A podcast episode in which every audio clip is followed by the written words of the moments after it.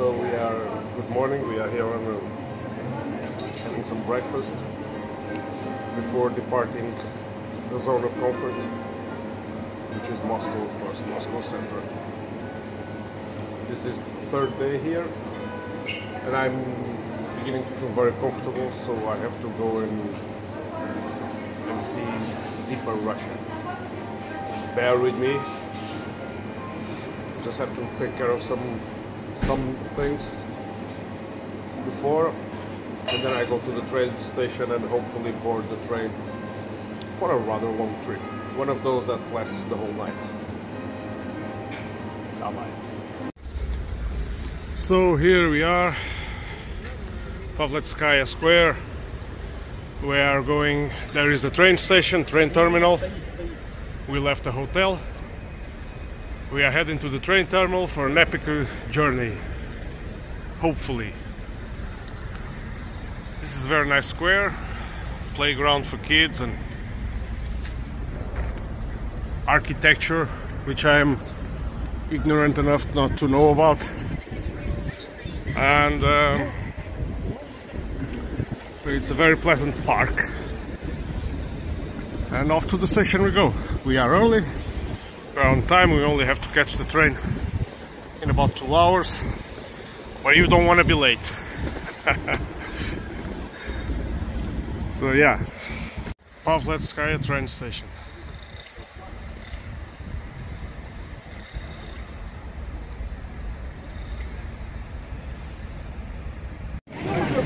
E vamos finalmente embarcar aqui no vagão 17. Vamos ver. We are finally embarking, wagon 17. We are departing Moscow. Moscow. Moscow. Vamos deixar Moscou. Bora. So here we are again, enjoying our meal on the on a long night train. Well, it's night, but it's not that late. Moscow, Volgograd former known as Stalingrad. I'm having this borscht, which is which is the most delicious thing I have tasted since I've arrived. And I should say that the food here has been excellent. Bear in mind that I'm Portuguese. We have uh, well, at least we think we have the best food in the world.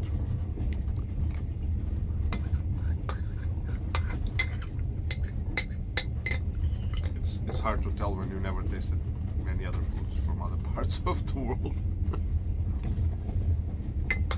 but that's what we hear. That's what we are used to. So welcome back everyone. We just had this meal at the train provided by the train service which was excellent meal.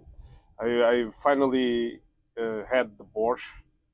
Borscht was really tasty. It really, it resembled to me like homemade food.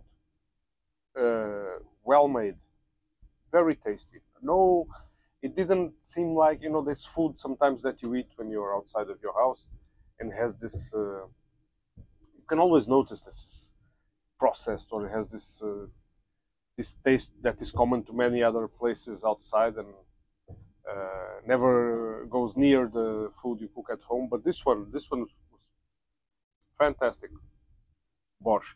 And then I had some beef. Uh, I think it was calf. Uh, the because and the, the meat was melted on my mouth.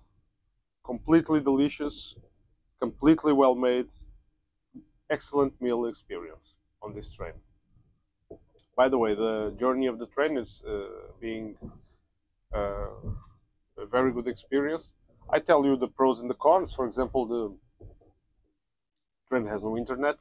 It has Wi-Fi, but uh, it only you only can access internet on the train. So you have a menu of movies, series, audiobooks, books, magazines, things that you can read and listen and music as well but it's a, it's a package, it's a closed package. You cannot access the internet with this Wi-Fi, and uh, the the internet is not good because we are the, the, the train is crossing long, it's crossing the Russian steppe, steep steppe.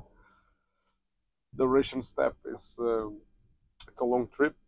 It's about a thousand and something kilometers from Moscow between Moscow and Volgograd. So there are no internet signal in many places.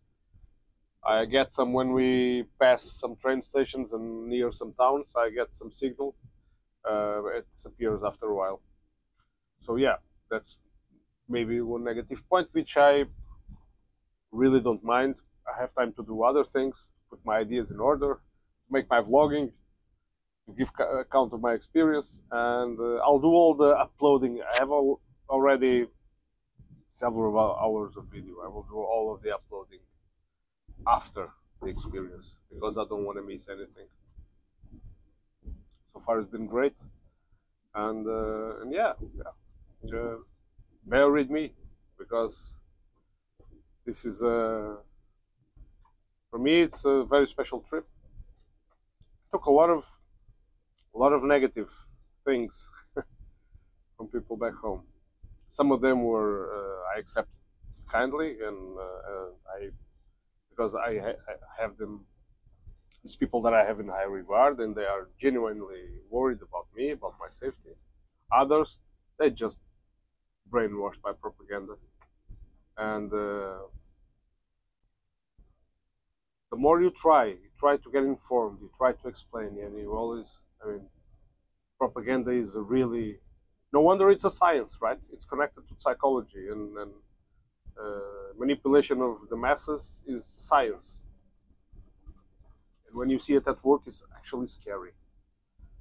To the point where people have evidence in front of their eyes, and they can plainly see what's going on, and they still refuse.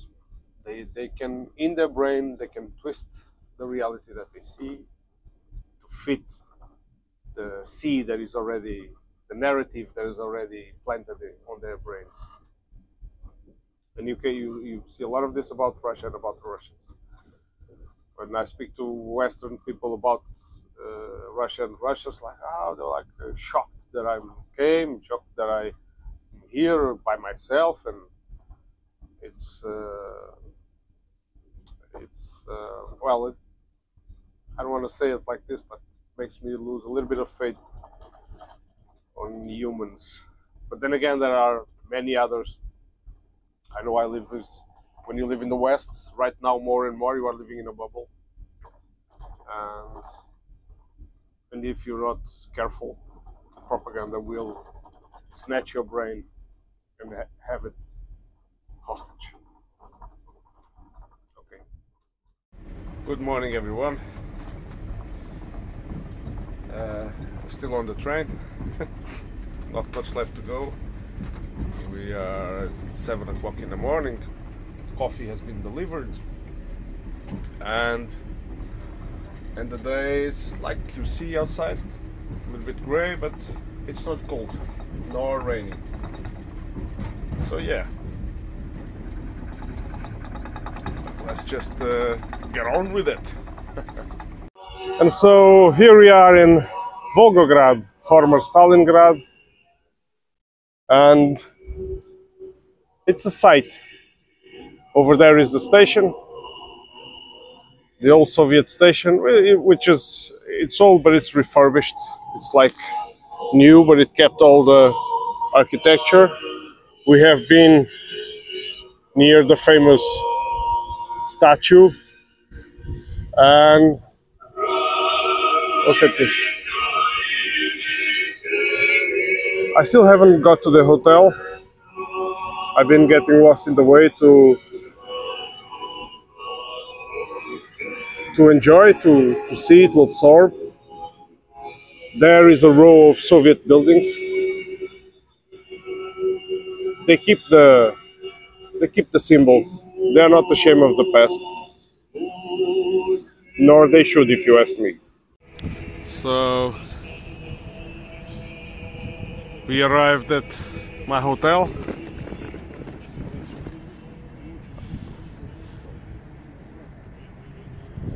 it's a Soviet era hotel Who would have known?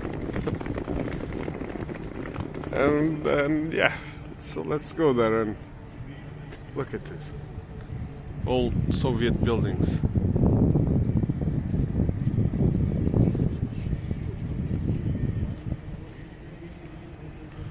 Ali há outro parque, tenho que ir lá ver aquele parque também. Aqui montes de parques. Aqui não sei o que é. É de ir ver. Mas também é da era soviética.